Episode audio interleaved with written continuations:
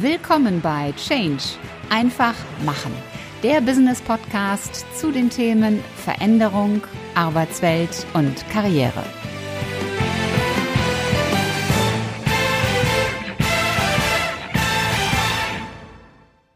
Hallo ihr Lieben und schön, dass ihr wieder mit dabei seid bei Change. Einfach machen.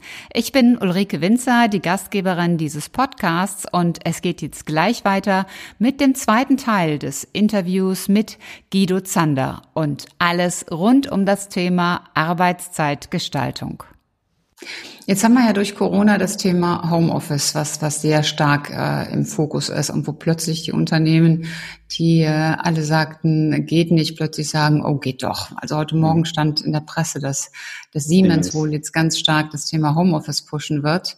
Ähm, was, was muss ich denn bezüglich Homeoffice und Arbeitszeit berücksichtigen, wenn ich Homeoffice auch sauber abbilden will?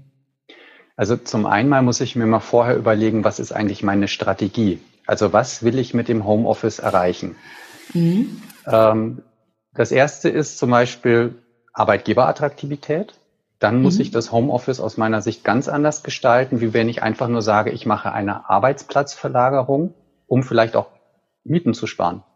Ah ja, okay. Warum, warum muss ich das Thema dann anders gestalten?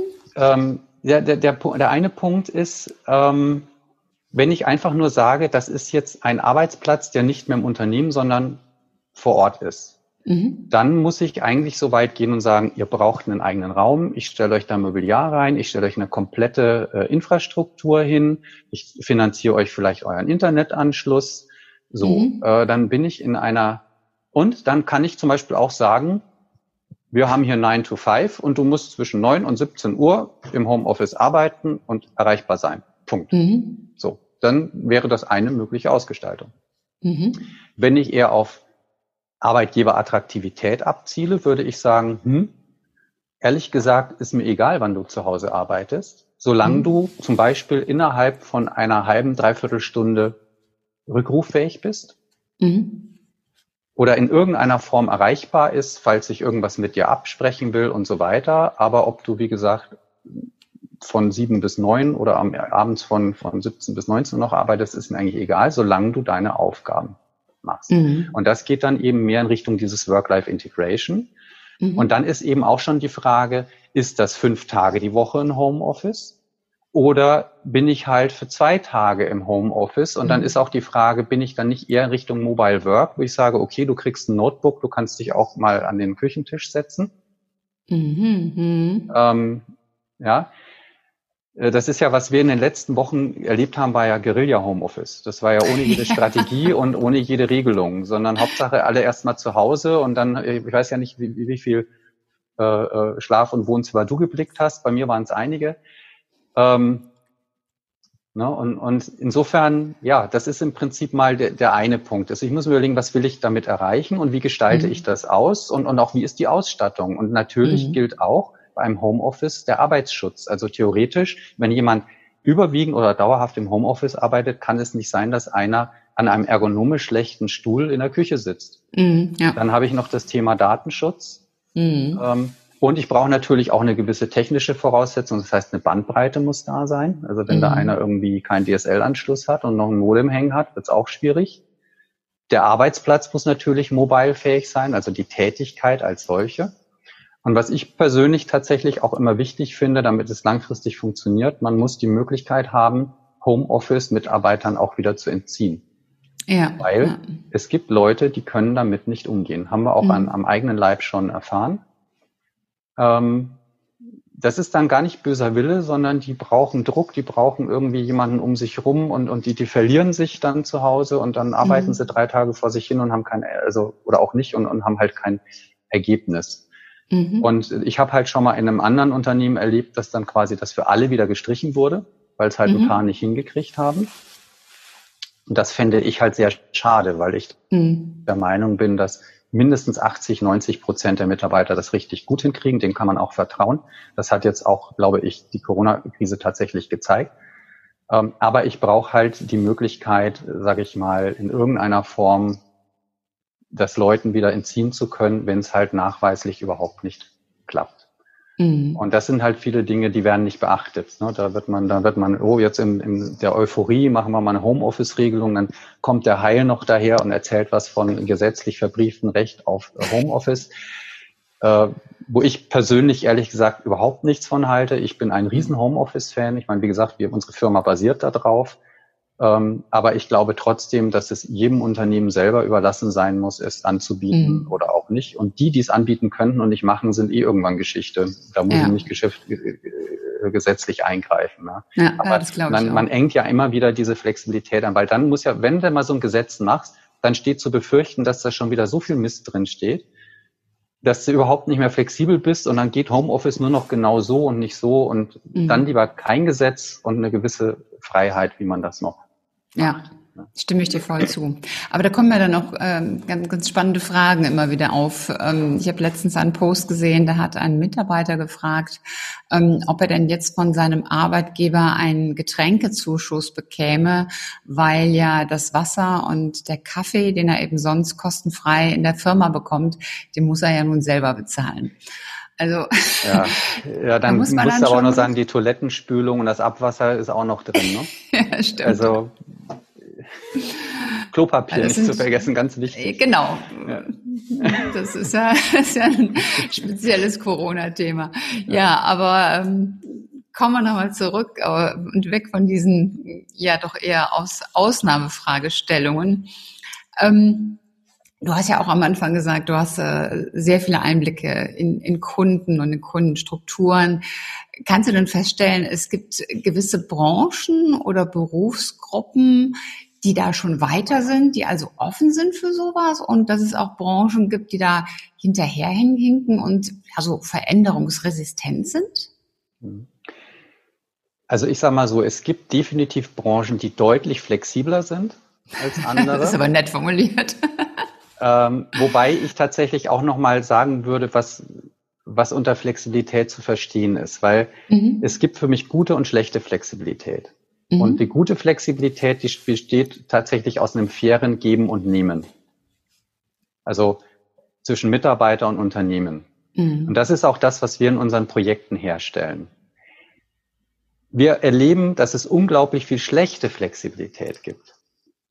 Nämlich, es gibt die einen Branchen, das zählt für mich tatsächlich Handel, Logistik, Callcenter überwiegend mhm. dazu auch Produktion, wobei da ist es, da sage ich gleich noch separat was dazu. Ähm, Im Handel wird viel Flexibilität von den Mitarbeitern erwartet, aber mhm. nur selten zurückgegeben. Mhm. Ähnlich in den Callcentern und, und in der Logistik. Jetzt möchte, ne, bevor irgendjemand schreit, es ist nicht alles und jeder, ne, äh, aber es gibt halt schon eine gewisse Tendenz. Tendenz ja. In Versicherungsbranchen oder derartigen Dingen. Da erleben wir eher Gleitzeit zum Beispiel in der Selbstbedienungsmentalität. Mhm. Da werden halt Konten aufgebaut ohne Ende, freie Tage geschunden äh, und so weiter. Ähm, auch da hängt es wieder von den Bereichen ab, aber da erleben wir halt schon, dass das, sage ich mal, Gleitzeitsysteme eher sehr oft noch Selbstbedienungssysteme sind, die dann am Ende mhm. nichts mit dem Bedarf zu tun haben. Ja? Ähm, und dann gibt's die Produktion und das ist zum Beispiel die, die zumindest was die Regelungen angeht, mit Abstand am wenigsten flexibel ist, weil die nach wie vor mit 80, 90 Prozent Schichtpläne haben, die sehr mhm. wenig flexibel sind. Was hier jetzt aber passiert, ähm, ich habe vorhin schon das Guerilla Homeoffice genannt, das ist eines meiner Lieblingsdinge, Guerilla, nämlich Guerilla Flexibilität. Was, Was meine ich damit? Ich tue über einen Schichtplan so, als ob ich das ganze Jahr immer gleich viel zu tun habe. Den rolle mhm. ich über das ganze Jahr aus und gebe damit eine Pseudoplanungssicherheit an meine Mitarbeiter. Früher war das so. Da habe ich einen Schichtplan ja. gehabt und dann wusste ich, in zwei Jahren am Mittwoch habe ich früher oder Spätschicht. Jetzt ist es so, dass in vielen Branchen durch die ganzen Megatrends, die wir haben, der Flexibilitätsbedarf einfach viel höher wird, die, die, die, die Amplituden größer werden und auch die die Häufigkeit, dass ich Flexibilität brauche, wird häufiger. Und diese Unternehmen, wenn ich jetzt einen starren Schichtplan habe, oft ist es sogar so, dass ich das über einen Forecast wissen könnte oder ich habe eine Saisonalität und tu trotzdem so, als ob es das ganze Jahr gleich ist. Und das wirkt sich mhm. dann darin aus, dass ich immer kurz vorher dann doch wieder den Schichtplan anpasse. Oh, jetzt müsst ihr mhm. doch nochmal am Samstag reinkommen oder am Freitag könnt ihr jetzt heimgehen. So, und da werden die Mitarbeiter kurzfristigst rumgeschubst. Und das ist im Prinzip eine Flexibilität zu Lasten der Mitarbeiter, die man mit einer vielleicht besseren Forecasting, äh, Prognosen vielleicht auch besser lösen könnte. Mhm. Ja, und das alles nur, weil man an diesen starren Schichtplänen mhm. festhält. Und was dann oft passiert, ist, dass diese freiwilligen Systeme kommen. Das heißt, wir sind zwar alle gleich, wir sind alle nicht flexibel, aber wir haben jetzt Bedarf, wer möchte. Mhm. Und so haben im Prinzip die Unternehmen sich in den letzten 30 Jahren organisiert. Die, dass das Flexibilitätsmodell schlechthin in Deutschland ist Freiwilligkeit. Mhm. Und das funktioniert zunehmend weniger, weil ich habe es gerade geschildert, die Anzahl der Anfragen werden mehr. Die Leute, die das zuverlässig machen, sind mittlerweile die, die halt eng mit dem Unternehmen verbunden sind, die teilweise schon 20, 30 Jahre in dem Unternehmen arbeiten, die aber jetzt auch in eine Altersstufe kommen, wo sie vielleicht auch nicht mehr beliebig viel mehr machen können und mhm. äh, flexibel sein können. Das heißt, da geht die Bereitschaft zurück. Die jüngeren Generationen sagen, wieso, ich habe hier, einen, ich hab hier einen Vertrag, da steht das nicht drin. Mhm. Will ich nicht, mache ich nicht. Auch das wieder sehr pauschal formuliert, aber wird uns tatsächlich von vielen so zurückgemeldet. Äh, und irgendwann hast du nur noch zehn Leute, die das machen und die rufst du permanent an und irgendwann sagen auch die, äh, sorry, Jetzt ist ich Schluss. Ne? Und das mhm. heißt, wir haben momentan nicht wenige Kunden, wo diese freiwilligen Systeme implodieren. Mhm. Und Gibt, ja. Ja, und vielleicht noch ganz kurz, und, und deshalb glauben wir eben, das ist dieser eine Schichtplan für alle, dieses eine Arbeitszeit für Modell für alle. Das mhm. passt nicht mehr, sondern was wir bei den Kunden einführen, sind Cafeteria-Systeme mit mehreren, wir nennen das Flexibilitätsmodellen, die ich auch im Laufe meines Lebens je nachdem, ich habe Kinder, ich bin weniger flexibel, die sind aus dem Haus, ich bin wieder mehr flexibel, ähm, die ich einfach wählen kann. Und, und unsere Idee ist, die individuelle Flexibilität der Mitarbeiter in den jeweiligen Lebensphasen so zu organisieren, dass sie den Flexibilitätsbedarf des Unternehmens trifft. Mhm. Und das, das gleichzeitig noch mit der Honorierung für Flexibilität und nicht für Überstunden. Ja. Also ein Paradigmenwechsel weg von, wir wollen eigentlich keine Überstunden mehr, aber dafür, mhm. wenn du flexibel bist, dann kriegst du dafür vielleicht auch eine Anerkennung, Geld oder was auch immer. Mhm. Und mit dem Modell fahren wir jetzt wirklich super. Das ist auch ein, also die, ich, den Gedanken finde ich toll und ich finde auch das, das Wording, dieses Cafeteria-Modell finde ich gut, weil man hat direkt so die Cafeteria vor Augen, wo man Klappe hoch und man holt sich so die einzelnen Teile für das eigene persönliche Menü zusammen. Finde ich eine tolle Idee. Ist denn das, dieses Arbeitszeitthema, ist das eigentlich ein reines personaler Thema? Ist das ein Management-Thema? Ist das ein Führungskräftethema? Wie siehst du das? Alles. Also, da ist jeder beteiligt. Das ist teilweise auch ein Stück weit manchmal ein Problem in unseren Projekten, weil den, den operativen Bedarf hat meistens der, der operative Bereich, der sagt, wir müssen flexibler werden, unsere Kunden mhm. wollen das, wir müssen Ansprechzeiten verlängern, wir haben jetzt in eine große Maschine investiert, wir müssen jetzt auch am Wochenende arbeiten oder was auch immer. Ne? Ähm, und das heißt, die haben die Schmerzen. Und, mhm. und mittlerweile ist es oft sogar so, dass, dass auf uns zum Beispiel Produktionsleiter oder, oder Bereit, äh, Leiter von operativen Bereichen zukommen. HR ist insofern beteiligt, ähm, als dass die natürlich im Grunde genommen den ganzen Prozess begleiten müssen. Also Arbeitszeit, mhm. mitbestimmungspflichtig und so weiter. Äh, das muss ja sein. Was ich mir tatsächlich manchmal wünschen würde, ist, dass von den Personalabteilungen mehr von sich auskommt. Mhm. Weil wir erleben nach wie vor die Personalabteilung sehr operativ. Und wenn, dann geht's auf Talentmanagement und Recruiting und, und, und sonst irgendwas.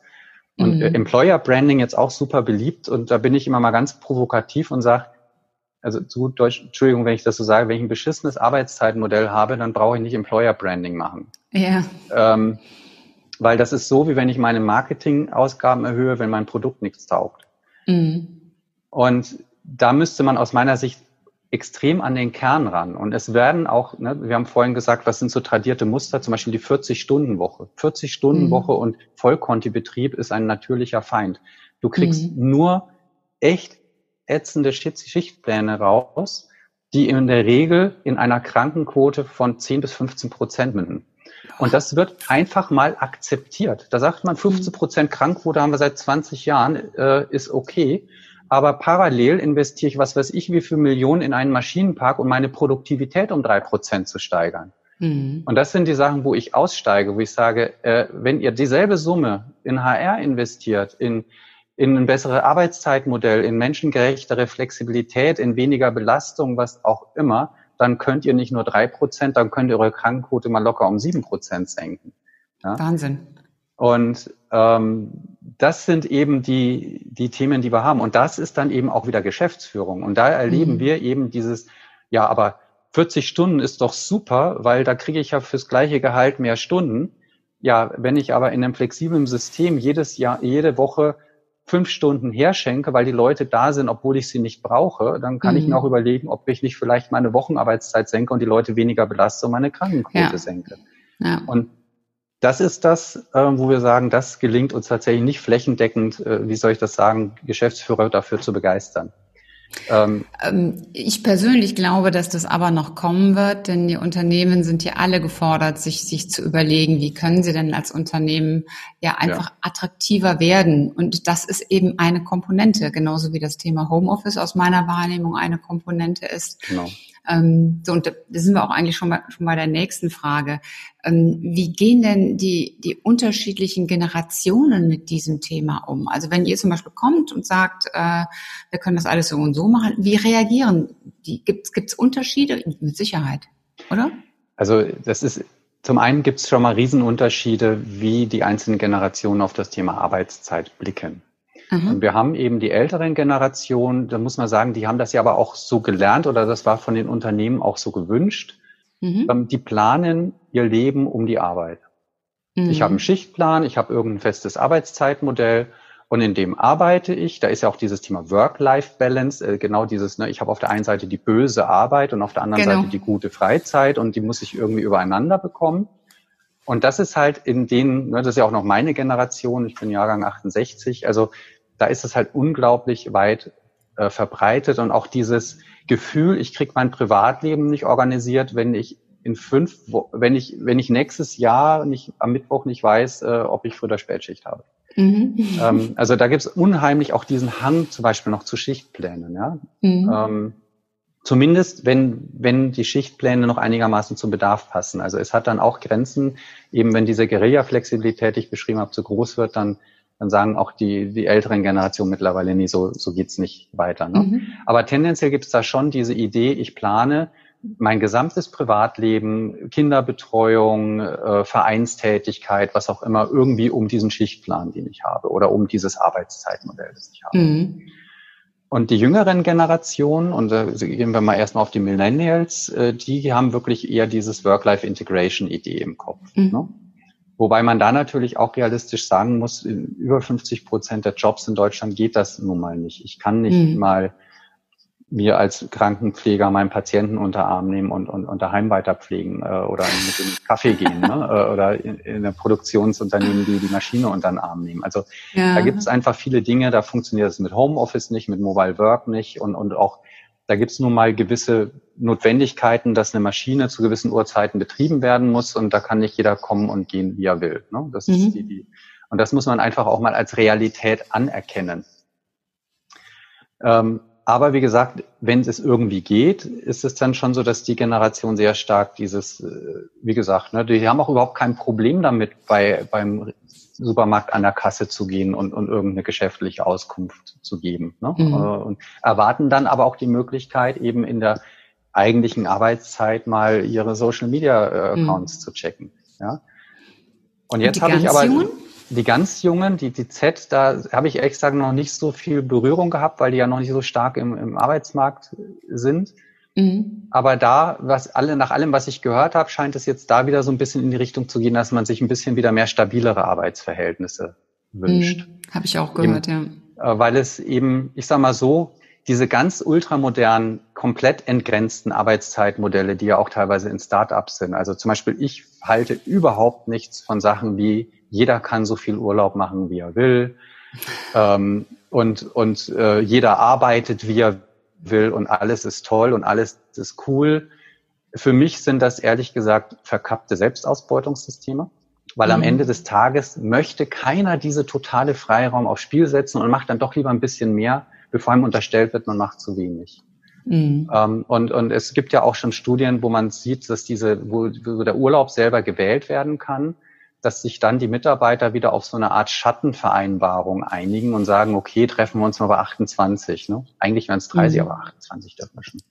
Und dann nimmt halt der eine mal vielleicht doch ein bisschen mehr und so weiter. Und ich möchte aber erleben, was in so einem Unternehmen passiert, wenn mal irgendwie 30 Prozent der Leute sagen, ach, dieses Jahr ist mir danach sechs Monate Urlaub zu machen. Das wird auch ähm, nicht funktionieren. Ja, mhm. und da finde ich es einfach ehrlicher zu sagen, jeder hat 30 Tage Urlaub und den darfst du auch nehmen. Also wo ist das ja. Problem? Ich verstehe das überhaupt nicht. Und wenn ich mehr machen will, dann kann ich Lebensarbeitszeitsysteme machen, wo ich mir ein Lebensarbeitszeitkonto ansparen kann, wo ich mir mal ein Sabbatical machen kann. Ist ja auch alles möglich in einem geregelten Verfahren. Mhm.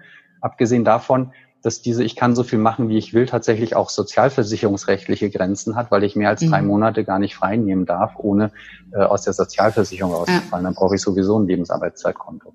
Aber das sind so die, die Themen. Und deshalb, ja, zwischen den Generationen gibt es in der Tat große Unterschiede. Und das ist auch einer der Gründe, warum wir mit diesem Cafeteria-System angefangen haben, weil man ja. kriegt die Leute nicht mehr unter einen Hut. Ja? Mhm.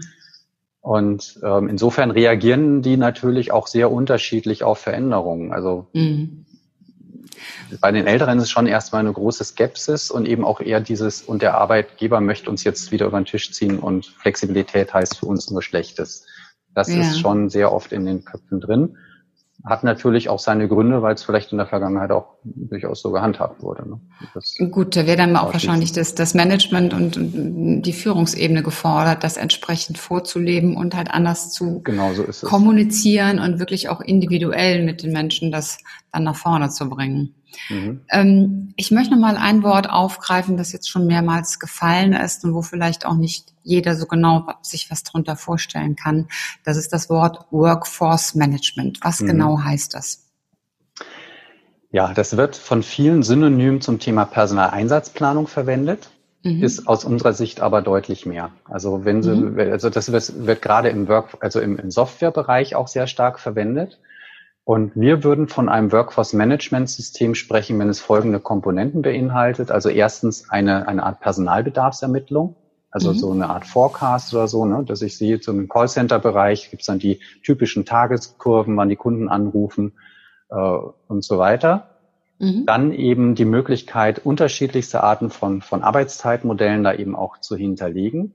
Mhm. Und dann in ein, ein Personaleinsatzplanungssystem zu haben. Das ist zum einen mal ein Dialog zu haben, wo ich Mitarbeiter frei einteilen kann, entweder mit von bis Uhrzeiten oder mit Schichten oder was auch immer, wo ich sehe, wie ist mein Zeitkontenstand vor und nach der Planung, also baue ich jetzt erst Stunden auf oder ab, wo ich aber auch sehe, treffe ich die Bedarfe, die ich ermittelt habe, also habe ich irgendwo Überbesetzung, habe ich Unterbesetzung, wo ich auch reinschauen kann, sagen kann, wann kann ich den Urlaub geben, also wann habe ich noch Luft, wo ich eher mehr Leute da habe, als ich brauche und so weiter. Und das ist eben so ein Planungsdialog.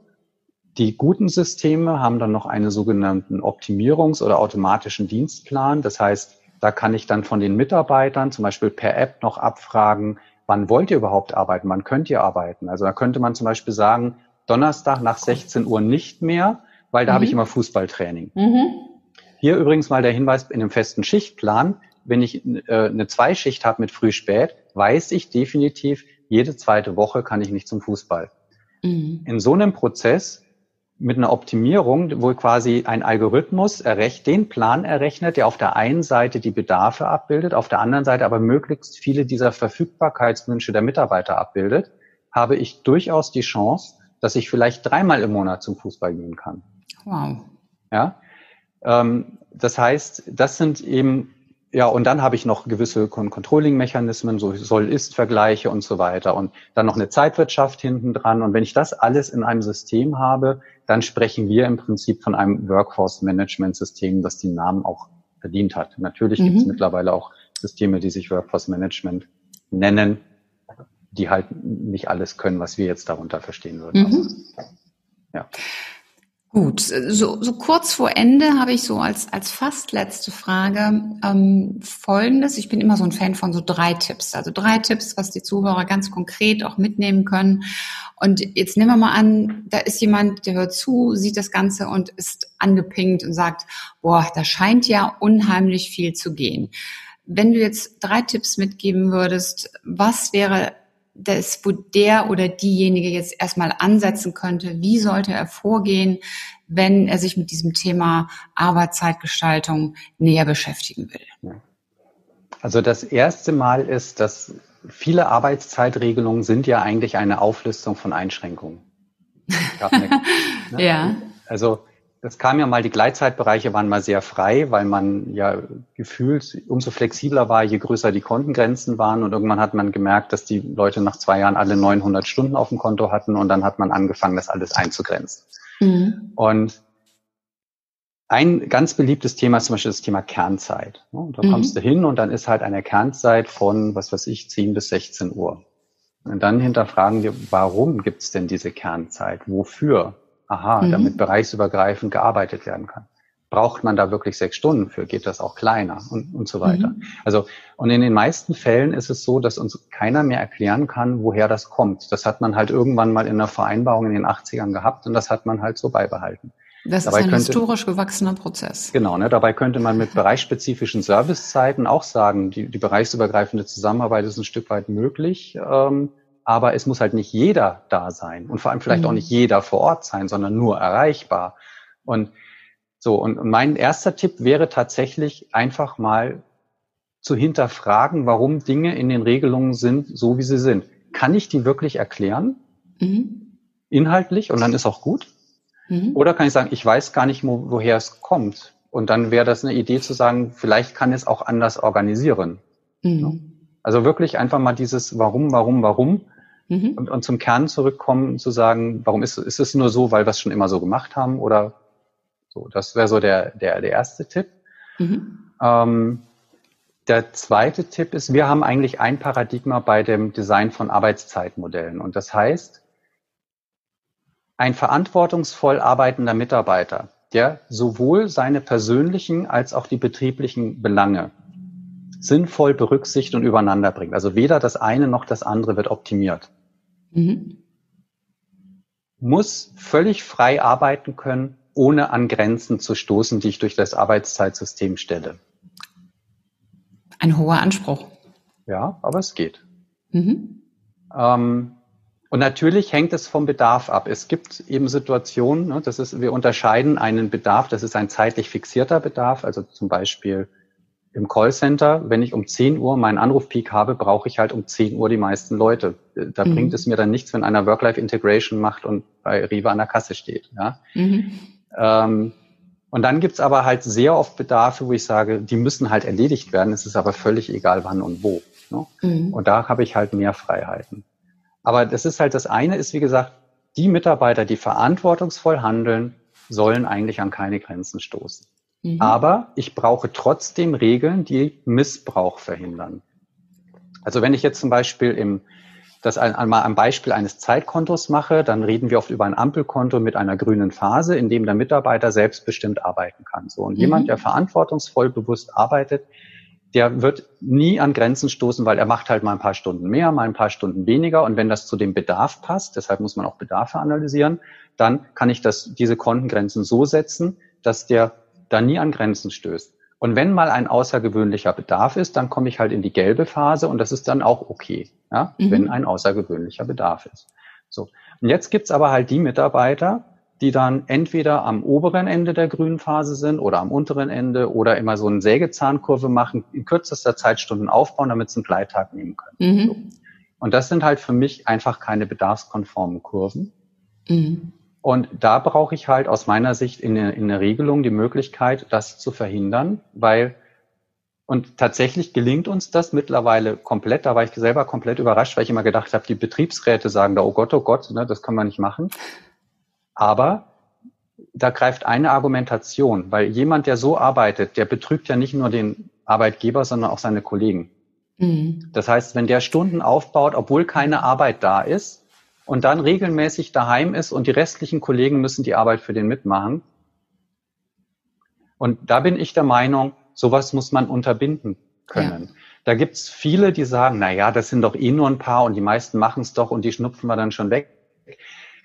Meine ja, aber das schlägt Erfahrung durch auf das Team, ne? Ja, wenn man das, wenn was zulässt, dann sagen irgendwann der Nächste und sagt, ja, wenn der das macht, dann mache ich das jetzt auch. So, mhm. und irgendwann macht's halt jeder und dann passt es nicht mehr. Und deshalb mhm. glaube ich einfach, ich meine, wir sind ja auch nicht zu 99 Prozent Steuerbetrüger, trotzdem gibt's ein Gesetz, das verhindert, dass wir äh, Steuerbetrug machen. Also so, ne, also und deshalb, also wie gesagt, Paradigma ist, gute oder verantwortungsvolle Mitarbeiter stoßen nicht an Grenzen, aber ich muss trotzdem mhm. Rahmenbedingungen haben, um andere Mitarbeiter, die das System, diese große Flexibilität missbrauchen wollen, einfangen zu können. Mhm. Das wäre der zweite Tipp. Und der dritte Tipp ist, einfach mal bei uns melden. Wir können helfen. das finde ich eine gute, gute Sache. Das ist, das ist eben einfach mal machen und äh, dann auch einen Partner und einen Experten mit ins Boot zu nehmen. Genau, wir kommen auch gerne kostenfrei mal vorbei, schauen uns das Ganze an und dann kann man sehen, ob das Sinn macht, dass man da was zusammen macht oder nicht. Und man kann so ein Erstgespräch zum Beispiel auch über eine Videokonferenz machen. Zum Beispiel. Ähm, Guido, ich habe zum Abschluss immer drei Fragen, die ich allen meinen Gästen stelle und die sind auch ist noch im Grunde relativ einfach und trotzdem ist es immer wieder spannend zu, zu hören und zu sehen, wie unterschiedlich die Menschen reagieren. Ähm, erste Frage, warum bist du gut in dem, was du tust? Ich hoffe, ich konnte das jetzt hier auch heute in dem Interview vermitteln. Mir macht es echt Spaß, was ich tue. Also weil ich auch, ja. äh, da sind wir wieder im Thema New Work und Purpose. Ähm, ich sehe halt Arbeitszeitmodelle als Mittel und Weg, ähm, Unternehmen wettbewerbsfähiger zu machen und trotzdem für Mitarbeiter eine gute Work-Life-Balance oder eine Work-Life-Integration zu mhm. ermöglichen. Mhm. Und das heißt, wenn ich aktiv werde, verbessere ich die Situation für Menschen. Der Arbeitsplatz wird sicherer äh, und, und äh, die Leute haben vielleicht ein besseres Privatleben miteinander und so weiter. Und das ist auch der Anspruch, den wir, den wir haben. Mhm. Und deshalb macht mir das einfach unglaublich Spaß und einfach auch ähm, ich durch diese große Erfahrung, die ich habe, durch diese 25 Jahre, merke ich halt auch, dass ich wirklich was bewegen kann. Mhm. Also, dass ich nicht nur theoretische Konzepte da irgendwo runterbete und irgendwie so Best Practice Ansätze mit tollen PowerPoint-Folien, sondern unser Anspruch ist auch tatsächlich die Veränderung auf die Straße zu bekommen. Ja. Also man, man hat es total gemerkt. Wir haben ja auch vorhin schon, schon sehr lange gesprochen, ähm, wie, wie viel Background du an der Stelle auch mitbringst. Ähm, hast du ein persönliches Motto, so, so eine Art Leitmotiv? Ja, es gibt diesen, diesen einen Spruch, der mich tatsächlich begleitet. Der gelingt mir nicht immer, aber das ist ja dieses Ding, man gebe mir den Mut, die, die Dinge zu verändern, die ich äh, verändern kann, die, die Gelassenheit, die Dinge hinzunehmen, die ich nicht verändern kann und die Weisheit, das eine vom anderen zu unterscheiden. Ja. Ähm, mir fehlt es manchmal noch an der Weisheit, ähm, äh, dass man sich halt doch äh, oft über Dinge ändert, die man eh nicht äh, ändern kann, ne? ärgert, über die man eh nicht ändern kann. Ja. Aber das ist tatsächlich für mich auch so ein, so ein großes Thema, wo ich sage, ich glaube, wenn man das beherzigt, ähm, geht man deutlich gelassener äh, durchs, durchs Leben. Mhm. Und äh, ich merke das auch gerade, ich habe zwei äh, Mädels in der Pubertät, die tatsächlich überhaupt nicht schlimm sind. Also es ist mhm. wirklich, äh, das ist überhaupt kein, kein Thema, aber trotzdem ist das ja so eine Phase, wo man auch mal dazu neigt, sag ich mal, sich über Kleinigkeiten so aufzuregen, dass man denkt, die Welt geht unter. Mhm.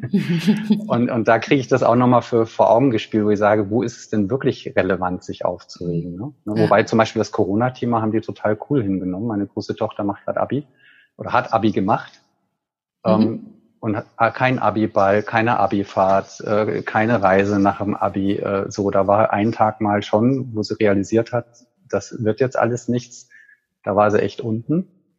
Aber mhm. hat das jetzt ansonsten erstaunlich sportlich hingenommen, sagt, ist halt so und ja. das Leben geht weiter. Ne? Und ich glaube, deshalb ist so dieser Spruch, glaube ich schon, wenn man den beherzigt, geht man ein bisschen leichter durchs Leben. Ja, und äh, das zeigt dieses Beispiel eben auch. Äh, Dinge, die ich nun wirklich nicht verändern kann. Und es gibt eine Menge, die, die wir verändern können.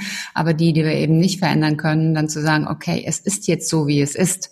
Und mhm. äh, da kann ich jetzt tonnenweise Klopapier kaufen, dann wird Corona auch nicht von besser. Oder eine Abi-Feier würde deswegen dann doch nicht stattfinden. Also von daher ähm, ist das eine tolle Haltung. Ähm, und die dritte Frage, was ist so deine wichtigste Erkenntnis aus deinem gesamten beruflichen Lebensweg? Das ist, ähm, das hat auch, wenn ich jetzt sehe, was wir beraten, das ist das eine Thema. Ich glaube, dass eine gute Planung wichtig ist und gut hilft. Mhm. Aber man muss jederzeit eben auch der, der Tatsache ins Auge sehen, dass eine Planung nichts ist als eine Planung und dass es manchmal in der Realität einfach anders kommt und dass man mhm. dann auch flexibel sich darauf einstellen muss. Ne? Mhm. Das ist zum Beispiel, ich hätte im Leben nicht geplant, dass ich heute das mache, was ich mache. Also mhm. äh, ne, das war schon eher ein Zufall, dass ich im Thema Zeitwirtschaft gelandet bin, ähm, damals nach, nach dem Studium. Ich habe ja auch nicht studiert, Wirtschaftsinformatik studiert und habe gesagt, ich mache dann genau den, den Job. Und mhm. wie gesagt, ich bin ja lange durchs Leben gegangen äh, und habe gesagt, ich werde mich nie in meinem Leben selbstständig machen. ähm, und dann kam es doch anders und als geplant. Und das ist jetzt echt schief gegangen, ne? äh, glücklicherweise. Also ich fühle mich sehr wohl in der Rolle. Ähm, aber insofern, ich denke schon, weil viele sagen ja dann auch, naja, man muss nicht planen, weil es sowieso anders kommt. Ne? Ja. Ich glaube einfach schon, dass eine gewisse Strategie im Leben weiterhilft. Aber wenn man halt erkennt, dass sich einfach die Umgebungsparameter so stark ändern, dann muss man halt auch den Mut haben, mal von der Planung abzuweichen. Mm, ja. Ich sage mal, Planung ist wie, wie, wie Leitplanken.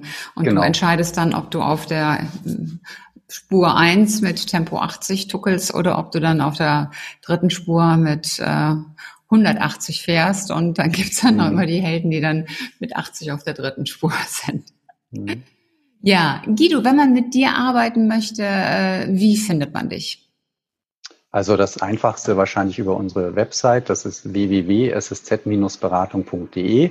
Mhm. Da gibt es sowohl ein Kontaktformular als auch, wenn man so ein bisschen durch die Themen scrollt, gibt es die Möglichkeit, über Calendly direkt bei mir im Termin, also im, im Kalender einen Termin zu vereinbaren. Da habe ich immer mhm. wieder Slots freigegeben. Oder auch, äh, man kann mir über unter LinkedIn folgen, da bin ich sehr aktiv, äh, publiziere mhm. sehr viel, halt auch viel, viel Vorträge. Und wie gesagt, LinkedIn, Guido Zander, glaube ich, gibt's nur mich. Ähm, dann wird man mich auch finden. Mhm, sehr gut. Guido, es war ein super spannendes Interview, also ganz viele Impulse, auch, auch Gedankenanregungen, wo man überall Dinge äh, in Gang bringen kann. Und ich hoffe auch, dass da doch vieles bei unseren Zuschauern und Zuhörern in Gang gebracht wurde. Und ich danke dir ganz, ganz herzlich für die Zeit und für den, ja, den vielen wertvollen Content, ähm, was du alles hier mit eingebracht hast. Ja, sehr gerne. Hat mir auch Spaß gemacht. Ich fand auch die Fragen von dir richtig gut und ja, freut mich. danke. Und ich danke natürlich auch dir, lieber Zuschauer und Zuhörer, wie immer, dass du mit dabei warst und fände es natürlich auch toll, wenn du dann auch beim nächsten Mal wieder zuschaltest. Und wenn du jemanden kennst, für den diese Podcast-Folge auch interessant ist, dann teil doch einfach diese Folge und diesen Content mit ihm. Und bis zum nächsten Mal, sei großartig und mach einfach Change. Deine Ulrike Winzer.